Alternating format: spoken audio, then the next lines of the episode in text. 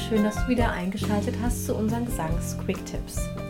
Ja, ich habe eine Frage bekommen von Sonja und sie hat mir geschrieben, was versteht man unter Vokalmodifikation? Ja, vielen Dank, äh, Sonja, für diese Frage. Vokalmodifikation kann tatsächlich vieles bedeuten. Und ich gehe hier in diesem äh, Video so auf ein, zwei Punkte ein, die interessant sind für uns zu wissen als Sängerinnen und Sänger und ja, man kann erstmal so allgemein sagen, unter Vokalmodifikation verstehen wir so gewisse Anpassungen, die wir mit unserer Zunge, unseren Lippen und unserem Kiefer beim Singen vornehmen, um die Frequenzen der verschiedenen Vokale zu beeinflussen. Und ja, durch diese jeweiligen Anpassungen, also wie die Zunge, die Lippe und der Kiefer eingestellt sind, dadurch bilden sich ja auch die jeweiligen Vokale, ähm, werden die Proportionen und die Form des Vokaltrakts, also das nennt man das Ab Abstimmlippen, alles was drüber ist, ist der Vokaltrakt.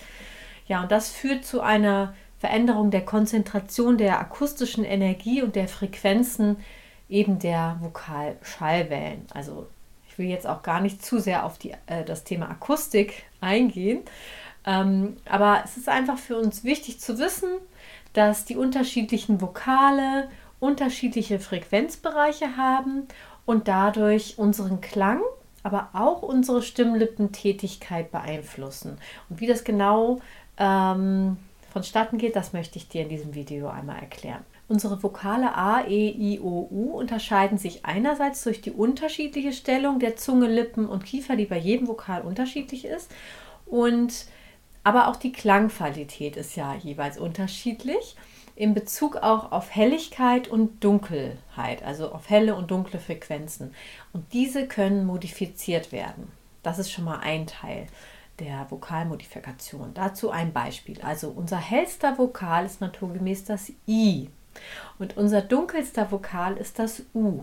Du kannst es ja mal ausprobieren und auch spüren, wo du den Vokal wahrnimmst. Mach mal ein I und mal ein U und schau mal, was dir dabei auffällt, wie unterschiedlich du das wahrnimmst, wo nimmst du es wahr, wie, wo sitzt das, ähm, wie ist diese Frequenz, wie würdest du es beschreiben? Ja, vielleicht ist dir da auch aufgefallen, dass das I eher vorne und heller ist und vorne wahrgenommen wird und das U eher hinten, weiter hinten klingt oder sich dort irgendwie, als wäre das, hätte es da seinen Sitz und eher dunkler klingt. Wir können nun diese beiden Vokale äh, modifizieren, indem wir versuchen, das U beispielsweise etwas heller zu färben und das I nicht so grell, sondern eher etwas dunkler zu färben.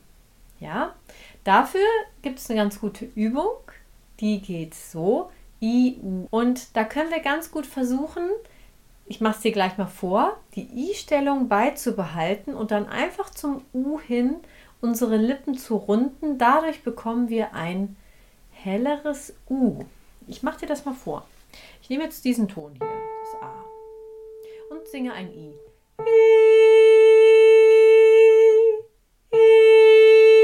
So, jetzt habe ich das I. Und jetzt werde ich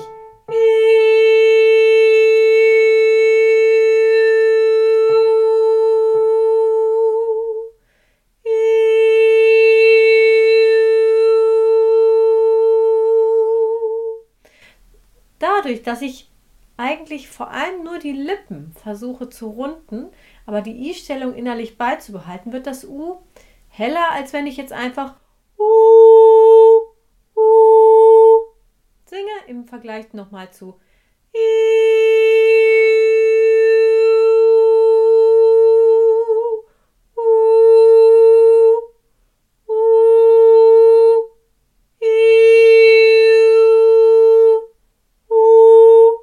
dunkler, ne?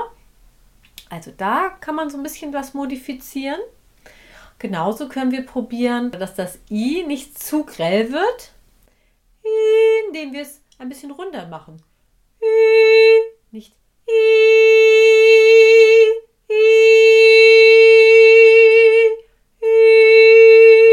so ein bisschen runder und dadurch dunkler verändern. Also das ist zum Beispiel eine ähm, ja, ein Thema von der Vokalmodifikation, dass man versucht, Helligkeit und Dunkelheit ähm, so zu verteilen, natürlich so, wie man das möchte, aber eben auch zu wissen, ja, es gibt hellere Vokale, I und E zum Beispiel, und es gibt dunklere Vokale wie U und O.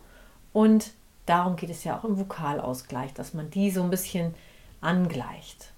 Da versucht man nämlich beim Vokalausgleich eben, dass man die Vokale, die eher hinten, also U und dunkler sind, und die hellen, eher vorne sitzenden gemeinsam in einen Klangraum zu bringen, indem sie sich angleichen. Das ist nochmal ein anderes Thema, aber damit du das schon mal gehört hast, Vokalausgleich.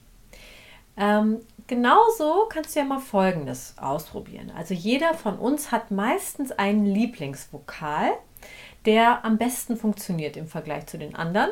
Und es gibt welche, die wir eher schwieriger finden zu singen.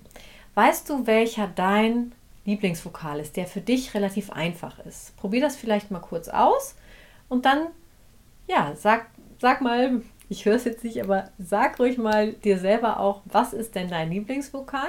Ja, und dann wäre es spannend zu wissen, ähm, ist es dein Lieblingsvokal eher ein I zum Beispiel, was eher ja, hell ist, oder ist es eher ein U, was eher dunkel ist?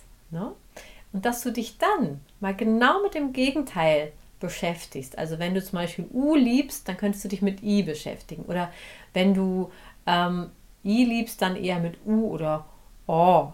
Ja, das wäre mal interessant, dass du genau mit diesem gegenteiligen Klangqualität dich auseinandersetzt und das übst, weil wir wollen natürlich alle ähm, Klänge singen können. Und dann gibt es jetzt noch als zweiten Punkt etwas, äh, wo wir Mo äh, Vokalmodifikation einsetzen und das ist im Sinne der Klangästhetik. Ja, wir müssen manchmal Veränderungen innerhalb ja, eines bestimmten Vokals vornehmen, um dem Stil eines Musikstücks gerecht zu werden. Und da gebe ich auch gleich mal ein Beispiel. Ähm, das ist zum Beispiel im Pop-Musical-Gesang in der Höhe sehr wichtig, wenn wir dort kraftvoll in einem Art Mix oder Belt, Mix-Belt singen möchten. Denn es ist beispielsweise so, dass I und U als Vokale die Stimme ja flexibler machen und die Stimmlippen. Und deshalb nennt man sie auch Kopfstimmvokale. Das heißt, da wird eher die Kopfstimme aktiviert bei diesen Vokalen. Aber das kann natürlich zum Problem werden, wenn du einen relativ hohen Ton eher im Mixbelt singen möchtest. Zum Beispiel beim Song Never Enough.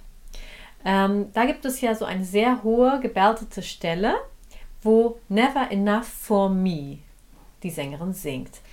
Und da hat man das I in dem Wort Me. Ähm, nun ist dieses Wort auf die Note Cis 2 gesetzt und soll dort gebärtet werden. Und wenn wir das jetzt nun wirklich mit dem Mi machen würden, dass es wirklich ein reines I gesungen wird, dann würde unsere Stimme sofort in die Kopfstimme wechseln. Eben weil das I das hervorlockt. Und in diesem Fall modifizieren wir den Vokal Mi zu eher Mä oder Me, Mä so, weil es dann einfacher ist, in diesem Mixbell zu bleiben. Ja, ähm, solche Entscheidungen treffen wir Sängerinnen und Sänger aus künstlerischen Gründen oder stilistischen Gründen. Ne?